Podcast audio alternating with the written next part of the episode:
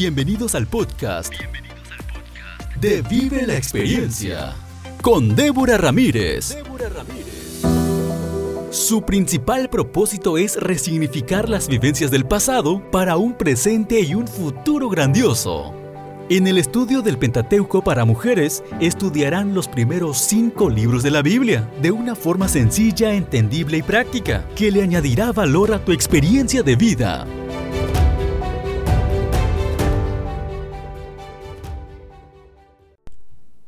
Hola, ¿cómo estás? Me da mucho gusto saludarte. Mi nombre es Débora Ramírez y te doy la bienvenida a un episodio más del estudio del Pentateuco para mujeres.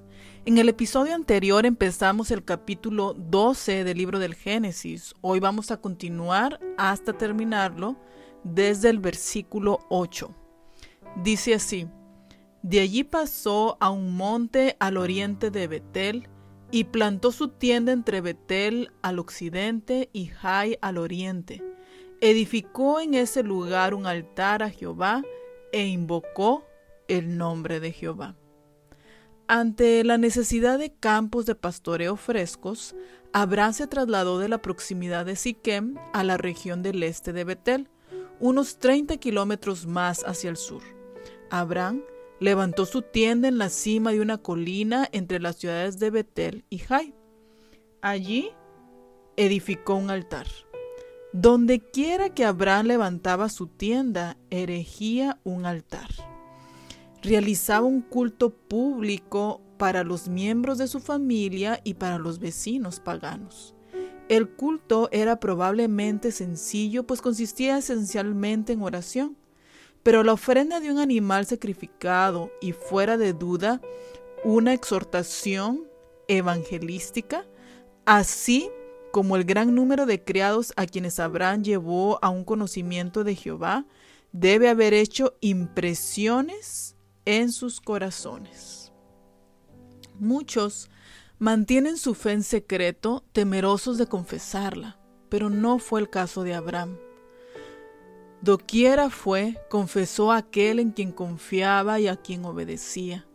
Sus altares esparcidos por el campo de Palestina se convirtieron en monumentos recordativos del único Dios verdadero. Los cananeos, cuya iniquidad no había llegado todavía al colmo, pudieron así conocer al Creador del universo, y mediante el precepto y el ejemplo de Abraham fueron exhortados a descartar sus ídolos y adorar a Dios. Abraham fue el primer misionero al extranjero, pues viajó incansablemente por Palestina y predicó a Dios donde quiera levantaba su tienda. Isaac y Jacob también fueron llamados por Dios para pasar su vida en esta tierra. Aunque ellos no siempre fueron ejemplos resplandecientes de la verdad, los cananeos no podían menos que ver la diferencia entre su propia forma de vida y la de los hebreos. Cuando llegara el tiempo de su juicio, no podrían negar que Dios les había proporcionado las oportunidades necesarias para aprender de él. Dice el versículo 9 Luego Abraham partió de allí avanzando poco a poco hacia el Negev. Betel no iba a ser el hogar permanente de Abraham, prosiguió hacia el sur, hacia el Negev. El Negev era y todavía es una zona semiárida que está al sur y al suroeste de las montañas, y en tiempos posteriores perteneció a Judá. Quizás Abraham comprendió que las partes montañosas de Canaán, que ya estaban ocupadas por los cananeos, no podrían proporcionar suficientes pastos para sus propios grandes rebaños y los de Lot.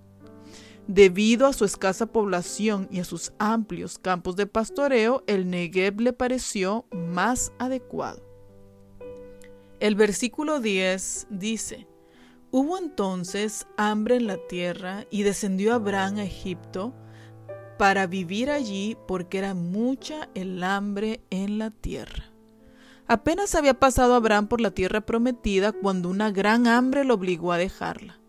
Canaán, aunque era naturalmente fértil, se veía sometida a los castigos de la sequía, especialmente en aquellos años cuando las lluvias de noviembre y diciembre, de las cuales dependía la región, faltaban o eran escasas. La presencia de esta hambre, precisamente cuando Abraham entró en la tierra, fue una prueba adicional de su fe. Debía enseñársele lecciones de sumisión, fe y paciencia. Tenía que comprender que aún en la tierra prometida, el alimento y las bendiciones proceden solamente del Señor. Encontrándose en el sur de Canaán, a Abraham le pareció natural ir a Egipto, el país de la abundancia en busca de sustento. Aunque Egipto mismo ocasionalmente era azotado por el hambre, cuando no ocurría el desbordamiento del Nilo, era conocido en los países circunvecinos como un puerto de refugio en tiempos de necesidad. El versículo 12 dice, En cuanto te vean los egipcios dirán, es su mujer.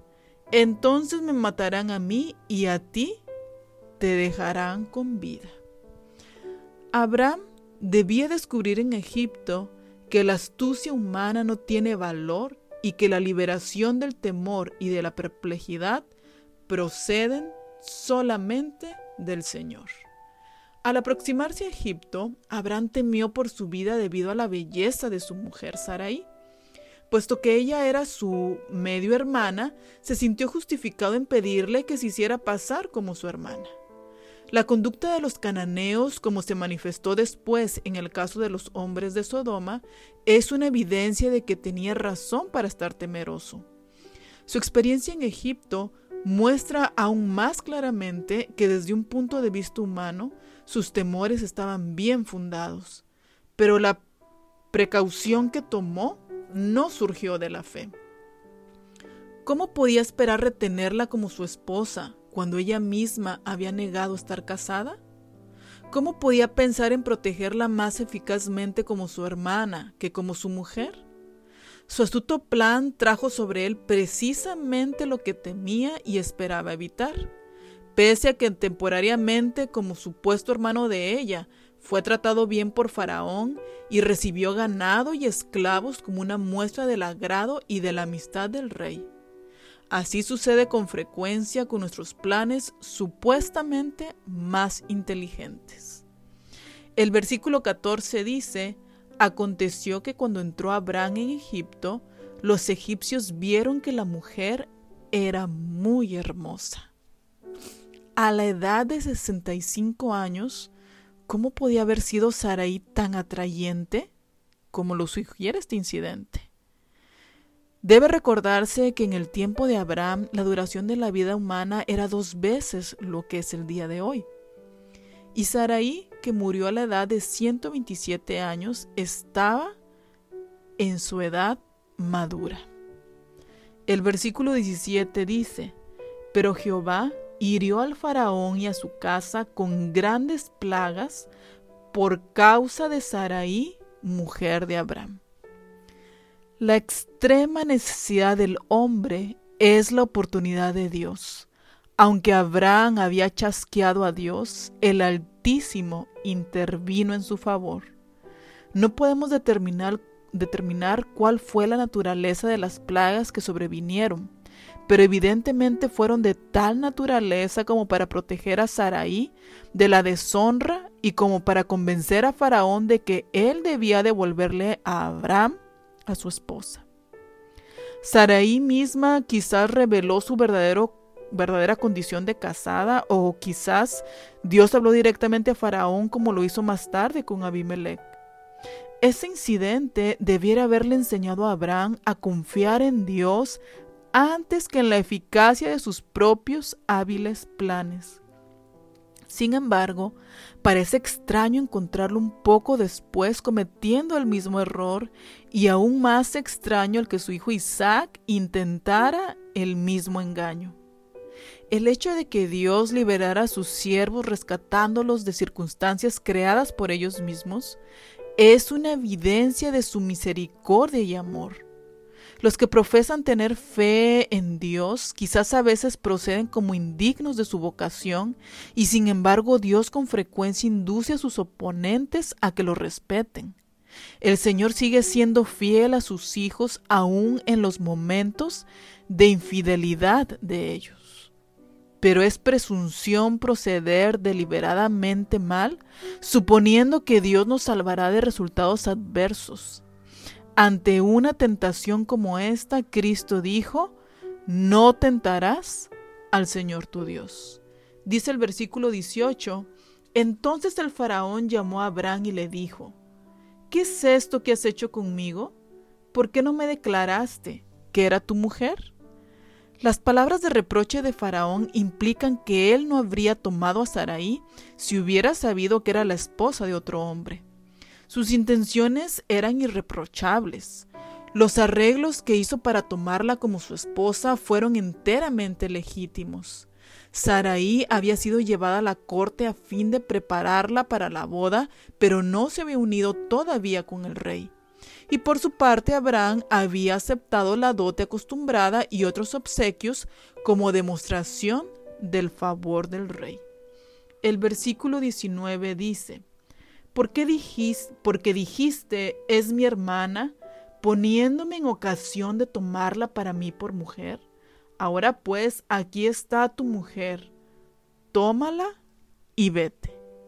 Reconociendo que las plagas le habían sobrevenido debido al desagrado de Dios, el monarca no se atrevió a tratar duramente a Abraham, sino que más bien procuró mitigar la ira de Dios, dándole un salvoconducto para que saliera del país. La bondad de Faraón y la misericordia de Dios lo habían humillado, y en silencio reconoció su culpa. Con este versículo terminamos el capítulo 12 del libro del Génesis. Y las lecciones aprendidas en este versículo resaltan mucho. En primer lugar es, podemos hacer grandes planes para nuestra vida, para las dificultades que se nos presentan en nuestro diario vivir o aquellas situaciones difíciles que podamos estar viviendo. Pero sin duda es importante tener el discernimiento para poder aprender a distinguir y tener la sabiduría para saber qué es lo que tenemos que hacer. A veces pensamos que nuestros planes son los mejores y le queremos ayudar a Dios. Pero con este relato nos queda muy claro que la voluntad de Dios es perfecta. Y por más eh, inteligencia, sabiduría que podamos tener, si va en contra de los mandamientos de Dios, seguramente no es lo mejor. Humanamente puede ser eh, lo más fácil tapar, mentir, omitir, engañar, pero indudablemente la verdad siempre sale a la luz como en este pasaje de Abraham. Lo segundo que quiero resaltar es la fidelidad de Dios. Dios había hecho un pacto con Abraham y a pesar de que Abraham falló, Dios se mantuvo fiel. ¿Qué pacto ha hecho Dios contigo?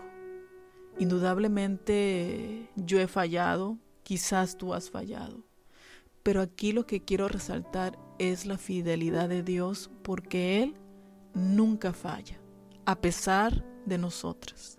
Quiero que te quedes con eso, que lo medites, que puedas hacer tuya esta promesa de que Dios es fiel.